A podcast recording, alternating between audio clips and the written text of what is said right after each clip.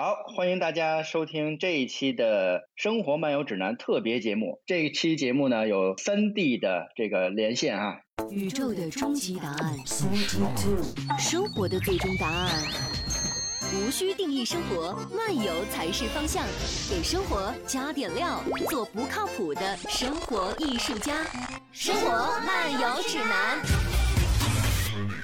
现在在北京的张金硕博士啊。然后有在天津的土豆游泳家，还有我们的植呃植物达人啊，植物植物人史军博士啊，然后我本人呢叫段玉佩，来自于这个未来领导力学校啊，在海南。那我们今天聊点什么呢？今天我们聊的是呃关注力哈，注意力，因为我们发现呢，在上次聊天的过程中哈，我们面对面聊天的过程中呢，大家讨论到一个特别。令人头疼的问题啊，就是现在小朋友呃在使用短视频的软件的过程中啊，容易沉迷，丧失掉这个长久关注一个事情的一个能力。那个我今天早晨也在尝试哈，就怎么开展我们的这个今天的这个聊天节目，我也做了一些。小小的准备哈，今天早上我是开始写字了哈，好久没有写字了，然后啊，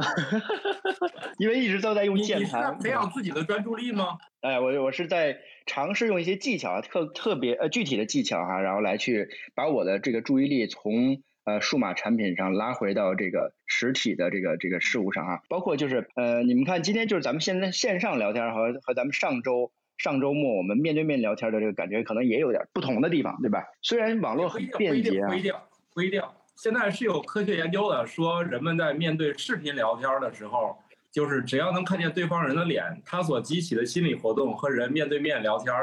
心理活动是极其类似的，也就是说，人们对着视频聊天和面对面聊天，心理活动没有太大差异。我觉得最大的差异是什么呢？就是你看，我现在是一个电脑，对吧？然后呢，你们几个人呢，在屏幕上我可以同时看见，但是在咱们昨咱们上周见面圆桌聊天的时候呢，我需要跟土豆聊天，我就把脖子转到这边啊；我跟那个金硕聊天，我就看着这边；然后跟那个史军聊天的时候，我就看着这边，是吧？啊，那就是会有会有这种。朝向的这个不同哈，还是有一点区别。但是视频聊天的好处还能看自己。你看，我刚想就想说这点儿。你看啊，就是这种视频聊天最容易激发那些自恋的人啊，就是关注自己这个到底颜值高不高啊这种状态。你看这个，我就发现张博士就是就是。特别注意的盯着那个镜头，而且盯着自己那个框，明显是我，对，我一直在看我自己自己那个。看来大家都是这样，是吧？面对这个话题是我引起的。问题就是啊，这个我首先要说明一点啊，首先说明一点，我。并不是呃反对任何的我们新的媒体的媒介形式啊，就比如说短视频啊、音频啊，或者说其他形态的，甚至是一些这种游戏形态的这样内容呈现啊，我觉得这些都不是问题，这些一定会在未来的科技的发展中成为人类接触信息的新的模式啊，就好像说我们最初。可能在很久很久以前，我们只能用这个结绳记事的方法。后来有了文字，后来有了留声机，后来有了电影，再后来到今天，我们有更方便的存储影像的介质、传播手段啊，呃，等等等等，这个一定是会发展的啊。但是我现在面临的问题是如何去，就是我们在这个新的环境下。嗯，在新的内容筛选和推送机制的情况下，让这个青少年行动专注力啊，就包括说我们还要又要需要界定一个事事情，就是所谓的沉迷这件事儿啊，也是呃，我我认为我们还是得把它划分开。什么叫沉迷这件事儿？其实我作为我们自己而言，我们在小时候其实呃，我我我不知道各位怎么样啊，至少我大概呃小学初中的时候，其实还挺沉迷游戏的。这个 沉迷游戏就是一整天一整天的玩这个。那个时候我们玩红白机是吧？小霸王啊，那您那也会是放假的时候一整天一整天的去玩。我觉得这个这个事情其实。并没有说对我们的这个学习的专注力或者判断力产生像今天的这个短视频平台对我们的呃小朋友产生的影响那么大。就包括说我们该学习的时候还是要去，还是会去学习的，要去学习的。我觉得这个问题啊，就是在我们呃真正的开始就是。讨论这些细节的之前，我我觉得我我还是想想想界定清楚我们要讨论的问题，或者说我们要要想去解决的问题。对对，呃，那个现其实现在市面上啊，对于这个话题的讨论还挺多的。除了短视频以外，哈，就这肯定有专门讨论这个短视频它的这个优劣的这些呃书籍啊或者文献啊什么的。那有关于就有关于手机的使用啊，有关于这个互联网的使用，有关于这个呃信息技术的使用呢，其实刚才史军说的特别好啊，就是本身它就是一个双刃剑啊，就是随着一个时代的到来，然后一个新的工具的被大家的这个广泛的使用。它就会出现一些呃利和弊非常明显的，对吧？那可能让我们的信息更便利的能够获取啊，它这是它的有利的地方啊。但是同时就是信息过载，对于呃我们个人来说，对于未成年人来说，它可能涉及到的是一个呃怎么样去选择信息啊，呃什怎么样去这个选择他想要的信息啊，什么样，然后怎么样去辨识信息？那辨识信息其实很关键，对吧？什么是对的？什么是错的？什么是好的？什么是坏的？什么是美的？什么是丑的？对吧？这个能力其实非常非常的关键啊。那在信息特别多的情况下呢，就会造成这样的一些压力啊，就是啊，孩子在面对这么多的这个信息来的时候，就就是很麻烦的事儿，是吧？我我们小的时候，刚才首先说到的红白机啊也好，这个呃，包括原原来有一个俄罗斯方块，对吧？小和小的一个 俄罗斯方块那个机器，也可以呃也也也是很很很吸引人的，对吧？就是这些东西，对吧？这些东西其实都是呃都是可以让人沉沉迷的，因为它本身设计的过程中就有这个呃沉迷的就有这种智能设计，它的设计的意图就是为了让你在它上面花更多的时间，多花时间啊，对，所以其实沉迷我倒觉得哈，它。嗯，可以说可以说是一个中性词啊，就是你在学习上沉迷，就是你成为了专家嘛，对吧？你看，你看这么多年，这个史博士沉迷在植物上，对吧？这么多年，这个张博士沉迷在动物上，对吧？那其实这这些时间的这个耗费哈，时间的这个花费，其实就证明了你在这个事情上呃持续的关注，对吧？那我们现在所呃，在在意的问题呢，就是我们想让他沉迷的地方，他不沉迷，小朋友对吧？我们不想让他沉迷的地方，他沉迷，这可能是问题的所在啊。那所以我觉得，其实对于教育者也好啊，对于这个这个这个呃研究者也好，对于这个我们的这些呃普通的民众也好啊，那可能一个非常关键的问题就是，我们怎么样能够适时，然后呃适度的来去。使用这种短视频工具，或者来适时适度的来去使用我们的这个这个呃先进的这些技术啊。那我给未来举个例子啊，就是对于我正正在读的一本书，叫做那个怎么样用三十天和你的手机说分手，就是 How to Break Up with Your Phone Thirty Thirty Day Plan。张博士露出了迷之微笑。三十天你不让我动手机，这怎么搞？他首先啊，首先是一个标题党，就是。这个标题首先让哎觉得这书也挺挺好玩的是吧？对于尤其是那些他的很多的时间被手机占用的人啊，他可能会去看一眼，对吧？这个书其实讲的很有意思啊，讲的很有，我还没读完，前面一部分都在讲手机设设计的一些特点哈，里边有一些让你多巴胺增长的一些设计，就是所以你会不停的使用它，不停的使用它。然后它的 app 的设计呢也是这样的，就是不停的让你产生多巴胺，然后你一。一停掉就会呃出现一些这个这个生理的需求，你会你会想我我的手机在哪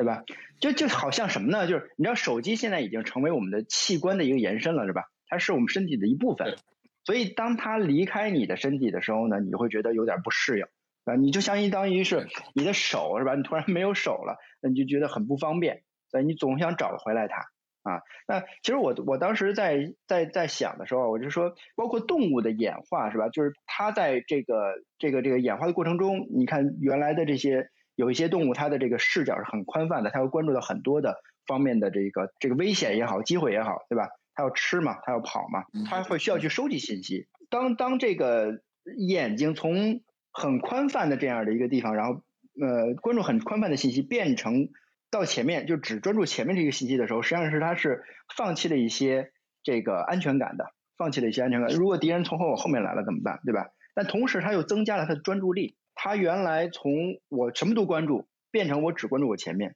啊，所以你看。它的猎物，它就可以捕捉的更加的高效，但是同时它会带来一个潜在的威胁，就是呃危险可能随时都会从不同的角度来啊，它可能就关注不到了。所以这个书在前半部前半部分说到了这些，就是说到了我们人体的一些特点啊，呃，然后呃说到了我们人体的一些这个这个本身呃本身的一些需求，心理上的需求，生理上的需求，然后手机又为了迎合你的需求，它它就这么设计出来这样，就满足你的需求嘛。对吧？然后后面的一半部一半部分呢，是在说它的这个规划啊，怎么样去不用手机或者少用手机啊？它的目的是这样的，就是它其实里边有一句话说的挺好的，他说把你的生活，把你的本来属于你的生活从手机那儿夺回来啊，因为你有一些生活是被手机拿走的，有一些生活是被这个短视频软件拿走的，你要把这部分生活拿回拿回来啊。所以你看，我今天早上开始写字，就是我我我本人其实特别喜欢去。写一些东西哈，然后我觉得这个写和这个看实体的东西，包括写看一些实体的东西和在电脑上看这些文章，感觉还是不一样的，感觉还是对我个人来说尤其是如此啊。呃，我打断一下，你写那篇写那篇文字花了多长时间？差不多不是，我是在正好在抄宋词啊，我比较喜欢宋词嘛，然后我就在一边写抄宋词啊，然后比较喜欢那个苏轼的词嘛，然后。我一边写一边在在朗读啊，朗读，然后我觉得这个过程对我来说很舒服，啊，所以我会用这样的方式来调节我的一些这个状态。坚持了多久啊？这随意随就是无无意中会会开始，我没有什么刻意坚持，就是这事儿就很自然的就发生了，你知道吧？就是我 我是觉得就跟你就跟你你你那个这期节目故意准备的吗？没有没有没有，不是不是不是。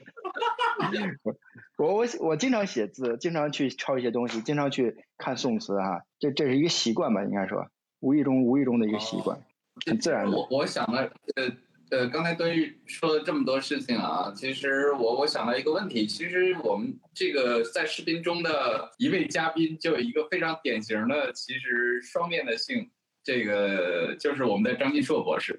嗯，据我所知啊，张金硕博士第一特别喜欢书，他的那个不管是办公室和居所都堆满了书。我相信他对这种介质是异常的喜欢，或者说，呃，异常喜欢购买，是深度阅读的这样的事情，这都是没有问题的。但是反过来说，我还知道他一个非常。非常非常呃强的习惯就是刷朋友圈儿啊，甚至可以在这个呃这个这个洗手间的时候刷到自己站不起来为止的那种。我一般都坐着，对自己那么狠，所以我是觉得啊，这个这个事情很有意思。其实我们如果认真的看这个情况的话，就很有意思。它实际上是代表了，呃，两种完全不同的这种呈现形式，或者说完全全不同的介质，完全不同的这个信息获取方式，在同一个人身上有有这样的一个，呃，可以说是共存的状态吧。啊，我我觉得这个可以让呃季硕来呃详细的说一下，就是你在在干这两件事的时候，你是出于什么样的一个？嗯，这个动机或者说怎么能平衡这样的事儿？嗯，这个问题非常好啊，我谈一谈我的看法。这个首先来讲，刚才这个段玉佩老师说到这个，哎，是谁说的？就说你们说这个手机已经是器官的一部分了。我说的。所以作为。哎，所以作为我的器官的一部分，我肯定不能抛弃它。我还是很需要它。对这个，而而且你发现啊，人类其实发明了很多的机器，很多的这种机械，或者说很多的这种现在说的电子产品，实际上它就是你器官或者说是你一些感官功能的一种延展。你就相当于过去我们看这个呃发明一个电脑。电脑，电脑，它就是一个大脑，它可以存储，它可以计算，它可以进行逻辑的推断，等等等等，它可以做很多事情。那么，也就是人类发明这些电子产品，实际上就是在延展你的一些器官呀，或者是你感官呀，或者是你生理本身达不到的这些呃要求，但是你又希望用它来做的一些事情。你比如说，我们今天的手机更大的一个功能其实是什么呢？其实就是一种交流。因为原来的交流的话，就像我们之前的交流，可能真的就得面对面去聊啊，面对面去说话呀，包括我们可能。呃，这个要要要要见得着面儿，或者说是我们甚至如果见不到的时候，我们通过写信，最后呢来达到一个交流的目的。那时候有情书啊，那情书的话，你可能天天给你的情人或者给你老婆写信，那你每天寄一封，这个这个对于邮局他很开心啊，但是的话你确实也很辛苦。但是随着手机的这种发明，实际上拉近了我们的这种交流的距离和时间，时间一下就缩短了，也就是说，我们的效率变得更高了。那你其实生活在这个社会本身，你受到外部环境的影响，生物本来它就是这样嘛，受到外部环境很大的影响。所以的话呢，当我们看到手机能够提高你很多很多的效率的时候，你肯定是愿意用的。我第一次用这个微信是什么呢？就是因为呃，微信可以通跟国外的这些小伙伴联系的时候，我不用花钱了。我以前打电话需要花很很高昂的这个这个这个长途的国际漫游呃不国际长途电话费，那太贵了。但是的话呢，通过微信发现呀，可以直接通接的网络就可以跟人家这个不用花钱就能打电话。所以的话，我觉得这是一个特别对我帮助很大的事情。所以一下就由我原来从来不用微信，变成我开始用了，这就是一种很必要的一种需求。所以的话呢，其实的话呢，我觉得包括我今天无论对手机的使用，和我今天仍然那么喜欢纸质的书，甚至你看我后边这一摞全是我收的报纸。我报纸我都留着，因为你你的需求是不一样的，你的需求体现在你有的情况下真的是知识和信息的获得，有的情况下是除了这个视觉之外，你还需要一些触觉，甚至你需要嗅觉。你比如说，我喜欢我能够闻到我这么些书的香味儿，我能够看到这么多食物在那儿堆着。它实际上对我个人的心理是一种需求，是一种满足，所以其实说白了就是这本身手机也好，或者纸质的东西也好，或者说是呃不同的阅读方式也好，或者是刚才大家说的要讨论这个注意力啊等等，实际上我觉得它就是还是有不同的功能和需求，只不过有的一些人把一些其他的你的感官封闭了，或者说关闭了。实际上，手机能够让你就是充分让你去进行视觉的一个一个把你的这个注意力集中了，但是它是否让你的听觉、嗅觉、味觉，对吧？你其他的感觉却被关闭了。所以我们也就是说，不光是你要用手机去看一个呃呃文字的东西也好，或者是画儿也好，但我们更希望。大家去野外去真正去体体，就是能够体验大自然的真正的存在嘛，对吧？所以这是我们为什么要倡导大家去野外去做活动。所以这个就是一个你对这个不同的东西的一个需求，就是你不同的功能，然后不同的这个事情，它可能有相应的工具哈。然后交流上来说呢，现在可能互联网是最方便的，对吧？然后。那阅读上呢，可能纸版和电子版呢，这个平分秋色啊，不同有电子版可能获取的最迅速，对吧？但纸版呢，可能呃我做标记上面可能更方便，啊，他们各自有各自的优势。然后我可能也希望这个在呃饭后喝一杯咖啡啊，然后也习惯于这个早上起来喝一杯清茶，对吧？就是在不同的时期可能有不同的需求，然后不同的需求我们现在。现代人呢，可以选择的这种能够满足你需求的这个选项更多了，对吧？那呃，所以对于成年人来说啊，对于这个有生活品味的人，对于有选择能力的人来说，其实是一件很幸福的事情，对吧？你一个人，是，比如说现在我我作为一个教师来说哈，我现在有这个有这个电脑，我就可以开学校了，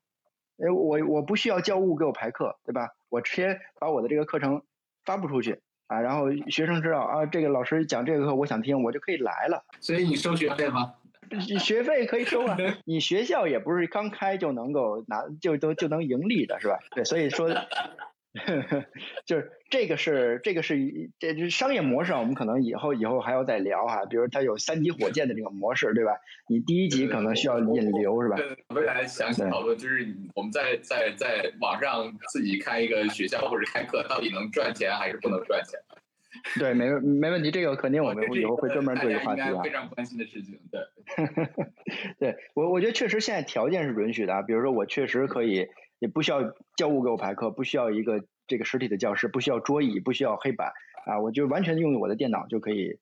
上课了，对吧？我自己就是一个学校啊，那这个是很多很多年前的时候的这个老师的梦想啊。那那原来我们可能要去求职，必须要找到一个实体的学校，对吧？那那我可能要去最好的学校，然后才能有机会，才能有学生，对吧？那现在不用了，现在我只要讲的非常好，就会有人愿意听啊，甚至有人愿意。交费来听，对吧？那当然，这个我们以后会会再说到哈。那今天我们的话题主要集中在专注力，对吧？那所以我们要把我们的这个话题也要专注在这个这个这个话题上啊。对对对对对对，所所所以话说回来啊，还是我说，呃，我刚才在节目最开始，实际上是想划分成这个我们今天的讨论的一些核心或者专注的点啊。我们在以上的时间实际上是说了很多关于。呃，内容介质之间的其实没有那么大的区分，或者说内容介质，我们不是探讨内容介质的问题，而是目前的这个呃很多短视频平台的推送机制的问题啊。那我我接下来就是说，呃为什么我会发现这个问题啊？嗯，简单的说一下啊，其实其实就是呃，在过去的这几个月时间里面，因为特殊时期的啊，呃，特殊的影响，小朋友。完全，呃，掌控手机的状态下，因为你不可能不让他用手机啊，啊，什么上课啊、接通知啊，全都有手机。然后用过这段时间以后啊，会发现一个非常明显的一个结果啊，什么样的结果啊？我们先说这个结果啊，就是第一，就是他去持续的啊做一个事情的，就是长时间去学习的。这样子的一个能力就丧失掉，什么意思呢？就是专注力是在严重的下降。看到一个题目的时候，比如说这个数学题可能就一百多个字儿，好，连这一百多多个字儿都不读完，然后就开始做，然后就更不用说语文的阅读和英语阅读了，根本就不看了。这是一个专注力丧失的一个问题。另外一个就是第二个就是时间概念的丧失的问题啊，一刷，我们别说小朋友了，成年人一刷可能。嗯，很长时间就过去了，一个小时、两个小时，肯定毫无毫无概念，是吧？啊，那第三个就是特别抗拒深度的阅读和深度的学习啊，就是一个一个书，呃，或者说一篇文章，嗯，你想让他再从头读到尾，这就变成一个非常痛苦的事情。就是以上的这三个情况，一个就是忽视了时间概念。专注力的极度的下降，还有这个，还有这个长阅读能力的下降和丧失，我觉得是是目前啊，就是小朋友在长时间的去使用这样的一个短视频平台，包括是短视频平台目前的推送机制以下，它形成了一个非常明显的一个表现。嗯，就是这这真的是啊，呃，我这最近这两天。也跟很多家长交流过这个事情，发现，哎，大家碰到的问题是一样的，啊，大家其实都发现了这个问题。你提这个问题有点像奶奶的这个干扰项，比如说呢，你好不容易给你家小朋友培养了一个好习惯，刚送到奶奶那儿两天，他立马就反弹了。所以，就算你想治疗小朋友对于这个短视频的这个事情，就算你的疗程结束取得了明显的效果。结果由于奶奶说：“那你玩一天手机吧。”从此以后你就又前功尽弃了。所以你这个问题，就算你能解决，你能抵挡住，就是来自各方面的，是吧？或者其他家的小朋友家长并不管，他拿起来俩人又玩一天，突然发现前面培养的专注力又都完蛋了。所以其实我们想想去啊，嗯，现在确实想去。解决的问题，探讨探讨的问题就是，这这到底跟我们的呃是跟行为层面的东西有关，跟认知的层面有关，还是真的跟生理的层面有关啊？甚至跟大脑的气质的这个层面的有关啊？那大脑是不是大脑的真的是某些神经元已经改变了？啊，是的，是的啊，这些这些其实是非常有意思的问题，是吧？那对于未来我们怎么样去更好的协调和规避某些事情，其实是有有，我觉得啊，作为一个家长而言，我我还是觉得还是对孩子有帮助的啊。你想，如果孩子以后他这个都学成这个样子了，是吧？那难的题我不做，深度的阅读我不做。啊，碰见一点儿就是 不愿意学、不开心的事情就划过去了啊！我想这个这个画面真的是看起来还还还挺可怕的啊！我我我我不知道，我不知道各位是怎么想的。嗯，那个史博士专门研究植物嘛，其实你看那个，呃，这比如说让小朋友啊去种一个种子，然后让他观察这个种子它发芽的过程，然后让他。记录连续记录成长的过程，其实这个活动我觉得就对小朋友的专注力培养特别有意义哈。活动很少有人做完，很少有人做，太漫长了，是吧？专注力出现在我们以前生活漫游指南里面，我们聊过这个事儿。专注力的产生，首先是不是被迫的？也就是说，他在玩游戏或者刷短视频的时候，他没有人逼着他。他不能，他是这个专注力的产生最重要的一个因素之一，就是他是主动愿意的。那如我觉得这是问题的一个根本。那除非，那你像我们家小朋友还没到专注力需要使劲培养的阶段，每天他也在玩 iPad，但是一旦你从他屏幕上拉开，你说咱现在开始玩积木或者玩乐高，突然他就专注玩那个事儿，也能干很长时间。就是说，他不需要非得玩那块屏幕，因为在他看来这些事情没有差别。我玩那个也能快乐，我搭积木也能快乐，所以我觉得什么专注力的解决源头一定是怎么能让他主动愿意靠近。这个这个不不太一样啊，土豆刚才说的这个呃，小朋友玩屏幕和玩这个积木其实不太一样的地方在哪儿呢？就是它都是具象的东西，但是史军说到的这个专注呢，是从具象到抽象，因为文字啊是抽象的，它是符号嘛。那小朋友。原来看他喜欢看视频，但是你给他一个一百字的一个文章，他读不下去。读不下去的原因是他的专注力没有，对吧？所以他的所谓的专注力是对于抽象信息的这种关注啊，这个呃跟游戏之间可能还有一点还有点差距哈。所以呃确实呃呃这个不好说说这个家长说一直培养的这个专注力，然后到了姥姥那儿，然后一天就这个功亏一篑哈，好像。呃，就肯定多多少少会受到影响啊，但是所以有的时候 奶奶姥姥可能都会有啊。那呃，但是确实就是你你要考虑它综合方面的因素，对吧？嗯，对于专注力来说呢，还是那个话题，就是啊，作为一个教育产品也好，作为一个这个游戏产品也好，作为一个这个反正只要是一个产品啊，它设计的时候。都要关注一个特点，就是怎么样让你这玩意儿 interesting，就是特别有趣儿，就是你看了以后，别人就愿意多看一眼。这这是第一步，你有了这个有趣儿，才能够让人吸引过来，对吧？我我才能够 interested，就是感兴趣。所以 interesting 是第一步，然后 interested 才是第二步，对吧？那我们的文字有趣吗？他他的写的有趣，对吧？我那如果说这个文字和视频之间选择的话，我是小朋友的话，我可能也选择视频，是吧？因为那个东西更有趣。所以对于我们家长来说，对于教育者来说，可能是这个时候要帮着小朋友来去给他提供更多有趣的文字，让他能够发现文字的有趣，让他能够发现这些抽象符号它更有趣的一面。我们作为成年人比较好办，是吧？这这是我的工作，我必须要做，那所以我要去读这个这个这个文字，我需要把我的专注力现在就从我的手机移到这个文章上来，那我就会专注在那儿很长时间。但对作为孩子来说，确实你成呃家长和老师可能需要帮他去做这样一个这个限定啊。那刚才我提到的那本书，就是你怎么样与你的手机分手那本书啊，他提到了一个技巧，我觉得挺有意思的啊，就是你你看，因为手机的。复杂了很多功能嘛，比如那个史军作为一个这个五年级孩子的父亲，那你不得不让孩子拥有手机，因为他要跟老师联系，对吧？那他就说了，你把不必要的软件都卸载掉，那史军说，那你微信不能卸载呀，对吧？他总得 总得使用啊，他这微信上小程序还是可以用的，对吧？那哎，可能这个时候我们需要给孩子一些抓手哈，比如说你你你给他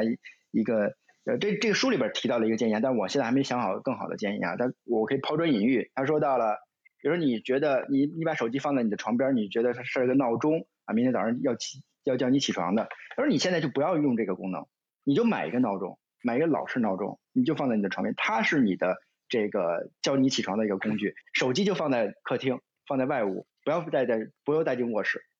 啊，对于我们成年人来说也是，你放在桌边，你放在枕头边，你觉得是个手机，是个是个闹钟，但你可能你你你你你睡不着，你就拿过来看，一刷可能就两三个小时，啊，一下就凌晨三四点起来录节目都迟到，是吧？就会出现这样的情况。这是 这是另外一个事儿，人类似乎喜欢这种集成在一起的这个东西，比如说我们曾经大家实体版就叫瑞士军刀，它明明。大家本来都不好用，对，都不好用。呃，但是人们对这个集成类的东西非常痴迷，就喜欢把一堆功能塞到一起。哎，对，我觉得，所以我觉得，所以对对，这是另外一个事儿啊。就是对于小朋友来说，我们要告诉他什么时候应该集成，什么时候应该分散，对吧？什么时候你把它所有的功能集合在一起，什么时候你要把它功单独的功能抽提出来。呃，闹钟就是闹钟。然后，那那沟通交流来说，那我们。这个没有手机之前，我们可能想着我要去电话亭打电话，对吧？我们上大学的时候还用还在用一种叫 IC 卡，对吧？那个你打电话需要拿那个卡去去去去给女朋友打电话，然后然后没没有没有那个钱了以后，你还想着赶紧买另外一张卡，对吧？所以这个可能都是这个专专事儿专用啊，就是教小朋友也是这样的，专事儿专用，对吧？你在这个地方，为什么我们说线上教学已经非常发达了，它还需要一个实体学校呢？就是。这个区域你进来以后，他条件反射，他就知道我得紧张起来了，我得这个整理整理一下我的这个衣襟啊，面壁镜是吧？衣壁衣壁整啊，那这南开的小南开那个镜子上面写的那几个字，对吧？就是你进入到这个环境以后，你自然而然就有一种这种仪式感啊。那学生有了这种仪式感以后，他的专注力自然而然就会在你发给他的这些有挑战的这个任务上，他就不会想到我还再去看个抖音，我还再去看一个。短视频，但是他就开始做卷子了，对吧？那就所以我们会发现，你在家里面学习工作可能很难，对吧？你有的时候你会选择去图书图书馆去学习，有的时候你会选择去咖啡馆去读书，对吧？因为环境对生物的影响其实特别大啊。然后有很多的人呢，他没有那么好的这种，你像我我啊，我没有那么强的这种场独立的能力，我就是一个场依存的人，对吧？所以我特别享受和你们。一块面对面聊天的这氛围啊，那虽然线上会有会有一点的影响哈，但是它也也没办法，呃，可以说是在这种没法面面对面三个不同的地方嘛，那我们只能采取这样的一种替代的方式，对吧？但是替代了是不是我们到北京我们还是这样面对面的，我们就老死不相往来，我们就这样了？那也不对，是吧？我们都在一个城市里边，你在楼上，我在楼下，然后咱们在这种。面这个这个视频来去来去沟通交流的话，我觉得也是一种一个一个我我我个人不太喜欢的方式。实际上啊，我觉得刚才听段老师讲了以后，我个人的感受有两点。第一呢，其实啊，我们归根结底还要去掌握人的属性，就是人作为自然界当中的一个物种，它是有它的自然属性的。你比如说，刚才当段誉老师说拿着这个这个纸，说啊这个东西孩子到底能不能读得下去？实际这是一个什么问题呢？就是你首先要尊重孩子的一个发育的过程，他在某个年龄阶段他就是读不下去，你非得要让他读文字就是不对的，你就应该给他看图，你就应该给他看画，你就应该给他讲故事。实际上，这是孩子或者说作为一个生物个体，他发育过程当中的一个阶段，也就是从人类一样啊，人类的思想也是这样的，由最开始的感性认识到理性认识，最后才能飞跃，对吧？所以呢，在这个过程当中，孩子也是你首先应该了解。我觉得作为一个教育工作者，应该多去了解人这个物种，它的自然属性到底是什么。他在什么年龄阶段适合？就是我们刚才讲的，他应该去专注了，而没专注。而有的一个年龄阶段，可能他就不需要专注。他为什么要专注？为什么要去系统的学习？为什么非得要读那些枯涩的文字或者符号？我觉得那就没必要。而且小孩很长时间一段时间来讲，啊，尤其是像我们这种长寿的动物，你会发现他玩的时间是很长的，因为玩就是一种学习的过程。你所有看那些生物，它如果年纪呃寿命很长，你会发现它其实它的这个 达到性成熟的时间也会长。那达到性成熟之前这段时间，实际上它花费玩儿和跟小伙伴进行交流啊，进行这些，尤其是这种寿命长的，往往都是 social，就是社会行动，对吧？这个社会性动物的话呢，那么它就会跟其他的小伙伴有更多的交流啊，更多的这种这种关系的发生。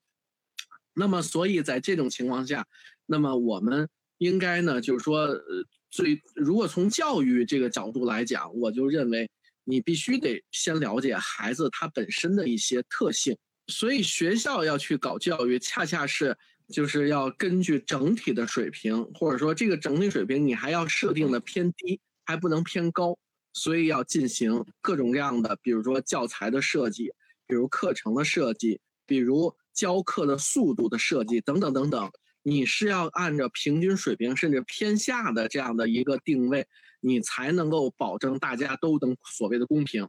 但是呢，你今天你比如说我们有很多很多这个班那个班，恰恰是因为。要对孩子是因人而异的去教育，所以在这种情况下，当你去讨论一个人的注意力到底怎么去让他去集中的去做一件事情，或者是关注一个事情的话，这跟个体是有很大很大差别的。有的一些人他一辈子都不一定有注意力，他一辈子可能就是这样了。有的人在他很小很小的话，他注意力就很强。这是有差异的，所以当你本来讨论这个问题的时候，其实呢，就首先你应该承认，人和人之间的这种差异，即使是不同的年龄阶段，或者是同一年龄阶段的不同个体，都会有这样的差异。所以的话呢，我觉得本身我们今天讨论这个事情，并不是说给出一个结论，我们让。同一个年龄阶段的所有的孩子都要做到整齐划一的集中力的这个关注，或者说是我们想跟家长一个。解决一个方法，说怎么让我们家孩子去关注。事实上，你们家孩子就不能关注，你为什么要强迫他关注呢？所以我觉得，有些事情的话，真的是没必要强求。呃，该关注的他会关注的，不关注的话，他真的是一辈子他的关那个注意力他还是不会集中的啊。所以的话呢，我觉得这是从生物，我是我只是说从生物学特性上让大家有一个清楚的认识。再换句话说，你们家祖坟没那棵草，你就别瞎干着急，啊，这个东西还是真的是跟遗传、跟基因有关系的。有的小孩真的是注意力相当强，很小很小。我们中我们老人有句话叫“三岁之老”，就有些小孩三岁所表现的一些行为、一些心理的特征、一些表现，你就会发现他长大适合就能当科学家。有的适合就能是艺术家，有的适合就是做买卖。实际上它是遗传上就有差异的呀，这个就是你基因留下来的。所以的话呢，这个一定要认识到这个个体的多样性、多元化啊，社会多元，个体多元。那另外的话呢，你得包容这些集中力不不行的，对吧？他有些玩游戏玩的很厉害，他长大。那他就专门做一个玩游戏测试的这个人，不就完了吗？你就让他干这个事情，不也挺好吗？那也不差，对吧？但是我只是，如果我有孩子，因为我没孩子，你比如说史军史博士有俩孩子，他就希望他孩子非常关注，能读书，对吧？因为史博士认为他自己就是个读书的人，所以他希望孩子不要天天捧着手机。假如我的孩子，他也许他就喜欢玩手机，但是确实我觉得，首先你要把握一个度，就是你不能让他过度了，对他身体、对他眼睛、对他视力各方面有些问题、有些影响，这个就必须要干预。但是有的一些人，他可能真的是在那个视觉这些方面，可能他有优势；有的一些呢，他真的是，你看小学生，我记得我读小学的时候，我并不是一个特别爱读书的学生。但是我们班里，我印象真的是有很多学生超喜欢读书，比我愿意读。我到今天，我喜欢买书，我也不喜欢读书，对吧？所以这是什么？说明什么呢？说明的就是，就是说个体他还是有差异的。就是我们首先应该尊重，呃，教育应该尊重，一个是呃公平性，就是要考虑整体；另外一方面还应该尊重个性化的发展，所以才会有各种各样的班儿啊，各种各样的培训啊，各种各样，确实你去发挥孩子的一些优势，啊，我是觉得是这样的。非常有意思啊！我觉得这个就是这个节目最有价值的地方，就是从不同专家的这个视角中哈，我们能够围绕着一个话题，呃，给我们更多这种这个这个这个专业性的一些建议啊。刚才是那个张博士说到的这个从动物，从个从人的这个呃作为一个动物这个角度哈来去说，我们怎么样去呃培养孩子的专注力啊？我觉得是这个给了我们很多启发哈，然后还有专业上的一些提示。呃，其实，在教育中哈，我们，我们嗯，作为一个每个老师哈，你你要想去成为一个教师，你拿到那个教师证、教师资格证的话，你首先要学一一门课程叫教育心理学啊。这教育心理学有很大的部分是参考这个认知心理学的。那人的认知是有阶段性的啊。刚才比如说这个金硕说到了啊，他什么时候阶段该学什么，这就是认知心理学上我们要学的内容。啊，比如说举个例子啊，幼儿园的小朋友学习这个加法的时候啊，他他可能不是说上来就是一加一等于二，他是一个苹果，然后两个苹果是吧？然后让小朋友说你现在有两个苹果了，那和这个原来的一个苹果是不一样的，对吧？但这不是开玩笑，在在好像是在法国哈，我有一个朋友，他的他的小朋友在幼儿园里边，然后学习一加一等于二，然后被告了，被那个那个那个那个。好像是老师在幼儿园里边教这个一加一等于二，然后被告了。原因是什么？就是他的家长说，我们在法国，我的孩子在这个阶段只能知道一个苹果和一个苹果是加加在一块是两个苹果这件事儿，你不能把符号告诉他，他就是实物的一个学习。在这个认知阶段，他只是了解苹果，他不能了解一，这个是对他大脑没有好处的，你会限制他的想象，对吧？包括我们。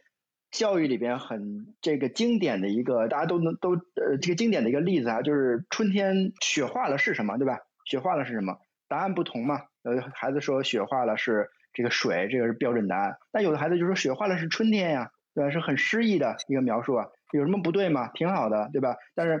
当我们在教育里边限制答案的话，现在对就画就画了一个圈儿，画了一个这个这个错是吧？所以认知心理学真的就是在教育里边要。适适时适度的这个指导我们的教师啊，那其实很多我我们观察到的这些个现象，就是很多孩子是非常好的孩子，实际上是被小被学校毁掉的，被教师毁掉的。原因是什么？这这真的是说的是都是实话啊，就是教师自己没有明白这个孩子他的闪光点在哪儿，不知道这个孩子他现在处于什么阶段啊，有的时候就是拔苗助长，有的时候就是错失了很多的良机啊，错失了很多。这个教育的机会，错失了很多教育的这个空白，眼睁睁的看着把很多的好孩子就给毁掉了。在在我们成年以后，我们现在也可以回顾，原来在小学、在中学，我们自己可能都经历过一些，现在都知道的是一些是一些这个思维禁锢也好，或者说一些不好的这些这些事这些事情也好啊。所以我们作为父母，作为教育者，怎么样让我们的下一代，让我们的孩子，让我们学生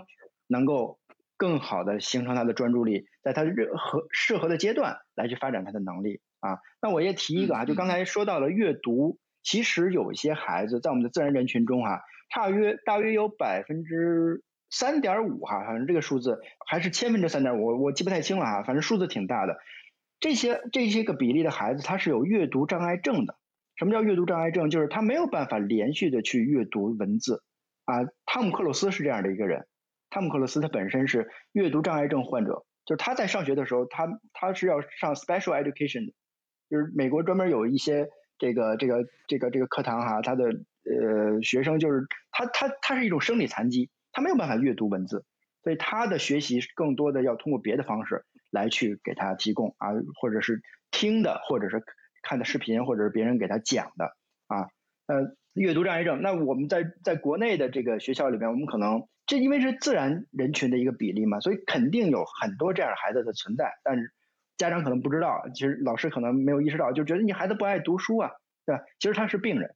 我们应该帮他，而不应该不应该去更多的苛责他，对吧？啊，但史史博士的这个这个儿子史然肯定不是哈，就是就是我我们只是说他是一个他是一个他是一个自然自然现象，就是我们说有一些孩子可能是这个这个这个残疾人，你需要帮他，对吧？只不过他不像我们说缺个跑腿那种残疾啊，那这他是他是脑子中的一一个问题，所以我我回到这个我们的专注力培养的一些建议哈，其实就是说呃场景很重要，你需要有一个仪式感，一个专注力。开始使用的一个仪式感啊，我进入到学校，或者我进入到图书馆，或者我进入到咖啡馆，或者这个我就在我的家里边的书房，或者我就就一间房的话，我的房间里面这个角落，或者我的书桌前，或者是我的一个什么地方吧，反正你只要觉得那个地方能够让你开始就专注眼前的这个事儿就行了。那个这个是一个场景啊。第二个建议呢，就是分功能，就是。这么多的功能在这个玩意儿上是吧？那我们要把它的功能分解开，还有不同的功能，我们就单独的来用啊。它这个这个呃，闹钟就是闹钟啊，然后这个阅读就是一个 pad，然后听音乐可能就是一个听音乐的一个东西，等等等等啊。但是我还没有特别想好，我现在能想比较好的一个就是闹钟，反正我现在是不把手机带到我的卧室里去哈。呃，我我拿一个这个闹钟放到我的这个床边，对，能扔多远就扔多远。第三个呢，就是怎么样培养他的辨识能力，这个非常关键，这个也是一个长期的一个工作啊。你家长你得首先有这个辨识能力，那你自己的专注力的这个这个长短和强弱，直接影响你孩子的专注力的长短和强弱。呃，还有一些我们现在就可以做起来的事情啊，我觉得特别能，马上就可以看到效果的是什么呢？就是你让他开始健身锻炼身体，让你的小孩开始参加一些耐性的练习啊，比如说我特别推荐的就是陪着孩子散步，跟着学生一块长跑啊，然后年龄再大一点的可以进行一些这个马拉松的式的这种这种比赛啊，因为这种活动的时候你会发现，他就这个时间就做这一件事儿，而且它带来的这个这个帮助呢，是你身体上的肺活量的增大。你你肺活量的增大，你的吸氧能力更强。氧是帮助我们肌肌是是是，我们的细胞呼吸是需要氧气的，对吧？你的氧气充足，你的思维才能活跃。啊，有的时候我们教室里边的这个这个学生注意力下降的原因，可能就是窗户没开。你把窗户打开，让他氧气进来，他他专注力就好了，是吧？我们我们上学的时代可能都是九十年代，这个二十二十一世纪八十年代九十年代，是吧？那咱们那个时候一个教室里边四五十人，对吧？上到下午的时候基本上就不行了，是吧？睡倒一大片。其实换一下，换一下空间就好了，氧气充足，是吧？所以总结一下哈，第一个场景，第二个分功能，第三个长期的这个健品味的培养，要我们自己要要先有品味。然后第四个就是你现在就可以做的，就是让他去健身锻炼身体。我我要补充一个非常重要的一个原则啊，就是。我我刚才说说了那么多，其实我我特别同意啊，二位刚才说的啊，嗯，张博士说的，段誉说的，嗯，就是这个孩子是有区分度的，每个孩子都有每个孩子的特点，这个是没有问题的啊。那我们学过生物学以后，对生物多样性的理解其实是还是还是非常明确的啊，就就是这个生物多样性的存在，我们一定是承认的。啊，就是所有的孩子肯定不，我们不能拿同一个标准，或者说同一个学习的方法去要求他们，这是毫无疑问的。但是又反过来说啊，就是专注力的呃学习和这种目前的因为某些这个外界的信息干扰，就是我们所说短视频平台的这种推送机制的不断刺激的干扰，其实。有一个非常大的影响，就是我们的这个大脑的，呃，多巴胺的通路或者叫奖赏通路被影响了。那我们之前可能会做一些非常长期的事情，就比如说我们做做研究，刚才那个张博士也以自己举例是吧？啊，说他他他这个小时候也不怎么喜欢读书什么之类的啊，然后呢，但是你。嗯，肯定还是执着于做一件事情，就是不停的去看动物啊，呃，观察动物啊，然后一直去做这个行为，因为这个行为看似没有结果，但是它一旦出现一个结果的时候，你你的这个奖赏通路给你的那个信号刺激会非常的强，你你会很爽，是吧？但是很遗憾的是，我们今天的很多孩子，他们的奖赏通路就变成了极短平快的这种通路，就变成了五秒钟需要一个刺激，十秒钟需要一个刺激，十五秒钟又需要一个刺激。那这样的情况就很麻烦了，是吧？我我们我觉得我们今天专注力缺失的一个核心的问题就是，呃，就是所有的或者说几乎所有的大部分内容提供源就会。做这种极短时间的刺激，而且是高强度的、高频度的刺激，那那这样的话，其实就极大的干扰了这种深度学习的这样的一个事情啊。就比如说，我们举个最简单的例子，虽然说哦，我我摊煎饼啊，我摊煎饼能卖钱吗？能啊，那无非就是我不停的摊煎饼嘛，啊，三十秒摊一个，卖了收。五块钱又摊一个，又卖了又收五块钱，就是我我沉迷于这种奖赏通路的话，那我不会再去刻意的去想说，我能不能研究一下这个煎饼卖给什么样的人，能卖的更多更快，利润率更高，我去研究一下这个煎饼它应该改变什么样的配方，改变什么样的配料，然后做什么样的推广机制，完全不会做了。啊，那那我觉得这样的情况就把所有的未来的可能性就就就抹平了。那那我我我担心的是这个事情，我并不担心说这个孩子，呃，如果他是一个平庸，比如说我我们家小朋友他是一个平庸的孩子，他做不了这事儿，或者说不能做这事儿，我我我这都承认，啊，我都承认，我我承认孩子是有差别的。如果我我经常跟我们家小朋友说一句话，我就说。你如果说你学习的态度是端正的啊，嗯，是正常的，那我觉得你考多少分我都是可以接受的啊。如果你都努力过了，正常的学习了，然后你考的分仍然是稀里哗啦的，那只能说明你智商不行嘛，是吧？你不不适合这种类型的学习，我觉得你得承认这个现实，是不是？哦，那那我 OK 啊，我我觉得这没有什么问题，但是问题就是。在外界的干扰噪声太多的情况下，他没有做到这样的事情，就是因为呃很多很多呃外界的这种干扰干扰的噪声，导致了一些我们没有接受的接或者说无法家长无法接受的后果的时候，其实其实我们就需要去有引起大家的这个关注和警觉了，是这样的。没错没错，我我其实有一个直接的建议啊，给史博士，就是呃因为。这个手机上的短视频屏短视频工具，它就是有智能设计在里边，它就是为了让你沉迷，它就是为了给你就跟着你说的那种，五分钟给你一个多巴胺点，五分钟再给你一个，五秒再给你一个，啊，五秒五秒五秒，对，所以这个这个带来的问题是什么？就是你真的回不去，你只要用了你就回不去。对于小朋友来说，尤其是这样。而且你用完了以后，你虽然把他手机拿走了，他的脑海里边坐在书桌前的时候，他脑海里边还是反反复复在想那件事儿，对吧？他只是外表上坐在书桌前了，但是他的脑子里边仍然是在那个短视频上。所以呢，我跟你说，每很多国家的这个学校啊，很多很多学校，很多外国外的学校啊是这么做的，就是他们是立法，比如说这个法国是这样的啊，小学小学生不许使用手机，因为他们知道这个手机你用了你就回不来了，你知道吧？在这个阶段，在你的认知发展的这个阶段，你小学生你就不允许使用手机，你不要想这件事儿了。所以他的教育者、他的家长呢，也都明白这件事儿，他也不会说在这上面来去布置学习任务，那它不是本身就不是一个学习工具，对吧？学习就是要通过他们的这个传统的这这种就很很很，因为他的他的大脑，就相当于是个小动物，是吧？他他这个时候就没有办法来去没有辨识能力，你就要让他。慢慢长出那个器官来，慢慢长出这个辨识能力来。你一下给他手机，你相当于毁了他啊！所以法国小学是立法的，他不让使不让不让使用手机。但我们能够做到的呢，就是你你的你的执行方法就是你不要手不要使用手机了，我就是要给你限制时间，因为它它就是一个特别快的一个一个药是吧？给了你，你吃了以后他就爽，那那他就一直想要爽，对吧？所以确实没没有特别好的方法，就是停。这个时候就是最直接的一个一个方法，就是你不能用，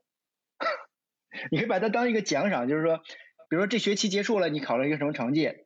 假期里边你可以这个这个这个玩两天，就跟我们小时候玩游戏机玩游戏机似的，是吧？我们小时候都都玩过电脑游戏，沉迷过电脑游戏。我有一段我上大学的时候有一段时间沉迷网游，对吧？沉迷到什么程度啊？就是那个那时候在大学宿舍住嘛，然后这个这个这个也不用回家，然后晚上宿宿舍停电要停电是吧？为了玩那个网游，我会提前准，我会买一个两个电池，把那个电源笔记本买两个电池啊，然后为了节省玩网游的时间，啊就为了节省时间玩去玩网游啊，然后我就连食堂都不去了啊，然后早晨去食堂直接买十个馒头，然后后边这个几天就不用去食堂了。然后就在 就在宿舍里连连续的玩，持续的玩。网瘾少年呀！啊，我我我我大我大二的时候有一段时间这样，然后我我当时突然意识到我上瘾的一个迹象是什么？就是我们那时候考大约四级嘛，大二的时候，然后那个突然网上报出跳出一个信息说可以查成绩了，我那时候正在玩游戏，对吧？然后我居然没有去查成绩，然后我居然还在玩游戏，我说哦不行，我还得继续玩，我还得继续玩。我连那个我的四级成绩我都不关注了啊，然后后来就是没有任何悬念的，就是没有考过啊那次那次四级考试，所以我也是在反思自己啊，就是我那时候已经十十十九岁了，上大二的时候十九岁了，我还有还是没有办法控制我的注意力，因为它就是一个设计来就是吸引你注意力、吸引你的专注力的，你它就是一个专注力谋杀器，所以你要想去那个呃给给小朋友来说，你要想谋杀他的专注力，你就给他一个手机就就好了。你就给他一个短视频工具就好了。对成年人来说，我们可以那个玩游戏挺专注的，都买十个馒头了，那真的挺专注的。回到那个问题，专注力首先是自己喜欢，你不能非常专注。嗯，对，我觉得对成年人来说啊，对于成年人来说，就是你你这个这个是你的选择嘛，你的生活选择，对吧？但是对于未成年人来说，你要替他选择。对于教教师和家长来说，你要替他选择，因为你知道这个对他长期的发展是不好的。然后我当时玩玩玩玩那游戏，就是很长时，就是瘦的瘦的都不像样了，你知道吗？就是因为长时间的那个没营养不良，然后你你 你长时间不过去太执着了吧？对，休息不好，然后你就所有的精力都发在那儿，然后你学习成绩也不行，然后那个这个这个身体也也也受影响，对吧？那如你可想而知，如果我上。不是大学二年级，我上小学二年级的话，我这个可能整个人生就垮掉了。好吧，所以我我觉得我们今天的讨论啊，实际上牵扯出了更多的问题啊，就比如说，嗯，刚才呃张博士提到的这个父母的教育的问题，就是如何当好一个父母引导的问题啊，包括这个刚才段玉提到的说这个，嗯，就是就是教学的方法，包括说这个。呃，一个一个我们使用的平常的工具应该是多功能的还是单一功能的？呃，包括包括说要不要用一些强强制性的这种方式让让他们习得一些呃基本的技能等等等等这样的一些话题啊，我觉得在未来的我们的讨论中啊，作为展开的有很多可展开的，包括说呃张博士可能更多的我们在未来是不是可以结合自己的学科动界的父母都是如何？当父母的是吧？动物界的父母是如何教小动物的？等等等等的这样话题啊，我觉得今天我们的时间是不是就已经呃，看起来对于我们的听众而言，专注力也是一个挑战了。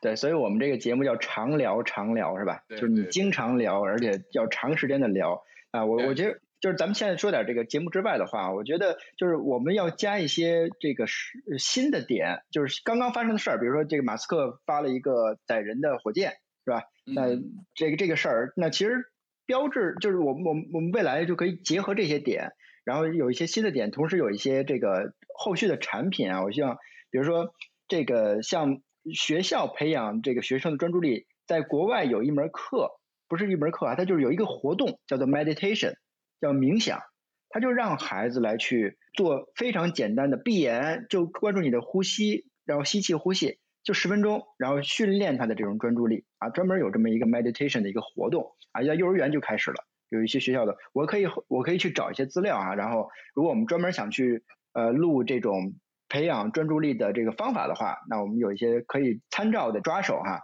然后包括一些这个研究的文献啊，就是在。做这个呃专注力培养的时候，有有一些，比如观察植物的变化呀，然后边包括边包括动物分类啊，对吧？我是从晋硕那儿才知道，哦，蝙蝠有这么多的这个不同的种类。但在我看来，可能都一样。然后，但是在晋硕看看来呢，就是这个蝙蝠有什么特点，那种蝙蝠有什么特点，这种蝙蝠有什么特点，是吧？然后包括人们也研究哺乳动物的时候，忽然发现倭黑猩猩和那个黑猩猩还不一样，是吧？倭黑猩不甚至不是一个亚种，是一个种了，对吧？那这些都其实都是可以聊的。这些都是可以，都是可以聊的。就是你怎么样关注、专注到，哎，我发现倭黑猩猩是是另外一个不同的物种了，对吧？所以我觉得怎么样结合各位的这个背景，结合各位的这种生活的这种经验，然后我们有一些插科插科打诨的地方，然后有一些笑点，然后有一些这个知识点，然后有一些这个解决解决听众的一些这个痛点啊，还能找到他们的一些痒点。我觉得这个可能是我们后边。这可能需要更正式的来规划这个节目了。今天可能就是一个随意的一个头脑风暴啊。那那个包括我们可以找一些西方的书啊，来去专门解决这些问题的。然后呃，最近的一些发生的事儿啊，包括现在你看美国这边呃，在在跟中国打各各种各样的仗啊，是吧？呃，然后包括对对未来中美关系怎么样啊？现在我们美中国的研究生已经去不了美国了，对吧？就是已经去不了美国了。那我们后我们对我们学校来说影响就很大。那我们下面的这种这个这个这个留学项目还是不是要去美国等等等等，其实都是这个，我觉得可以转化成消费的产品。就是我们录完的这个节目，因为大家时间也挺宝贵的哈，就是让我们的这个劳动能够有一些回报，所以我是想着我们可能需要做一些这个具体的规划，然后具体的设计啊，然后让这个产品变得。能够吸引更多的流量进来，所以可能未来我们作为我们产品的第一级的一个火箭，它是吸引更多的听众关注。然后第二级火箭呢，可能我们是给他一些具体的课程，比如说你想去了解这个这个这个专注力的培养了，那我们就告诉你怎么样去鉴别植物，是吧？植物这么多种，呃，你看到身边的花花草草都是不一样的啊。史博士的课就上来了，对吧？然后怎么样去分辨不同的昆虫啊？然后那个动物博物馆我们就能去了嘛，对吧？然后第三级火箭可能是，哎，这个专门的一个小的一个一对一的一个一个一个培养，一个咨询，对吧？你孩子有专注力的这个障碍，那你想想想去咨询专家吗？史博士啊，一小时一万块钱啊，对？就是这样的，这样的，这样的，这个这个后面的这种。谁要来咨询？赶紧的哦，不要了，不用，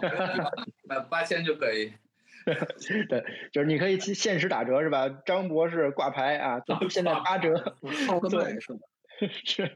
所以我我想说的就是，我们可以把它做成一个特别长远的一个规划啊，就是这种聊，我我我建议是我们周期性的有有有一一周一次这种的，我都我都比较推荐哈，就是我们经常能够聊，能够有很多的想法过来，然后同时呢，把它做成一个高频的一个打市场的一个吸引流量的一个一个产品，就放出去，然后感兴趣的人关注，然后关注完了以后，后面就有我们的一些系列课程，包括我可以给。孩子们讲一讲怎么样去做一些动手实验呀，然后土豆来讲一讲怎么样去做咖啡呀，等等等等，然后就其实很多的这些事儿就做起来了，差不多就是这样的想法吧。包括就是，其实我我现在在学的这个这个专业哈，它里边就会有很多的研究专业的研究文章哈，比如这篇通过这个这和我们今天的话题有点相反啊，他说是通过社交媒体来去进行非正式学习啊，就。比如说，我们现在可能大家最常用的一种一种方式，对对对，这这这篇论文就在谈论这个东西，就是你怎么样用用你的手机学习。一二年的一个论文哈，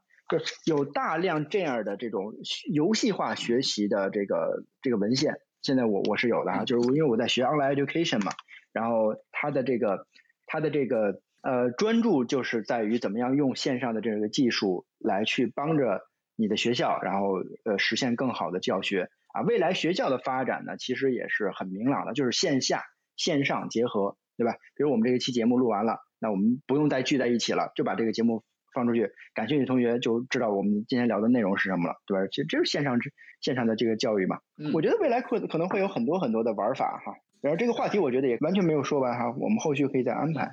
那我们今天聊到这儿。好的啊，咱们就下次再约时间。好的，拜拜。张博士着急要走了。哎，对，哎，对，那个土豆，你跟我说说那。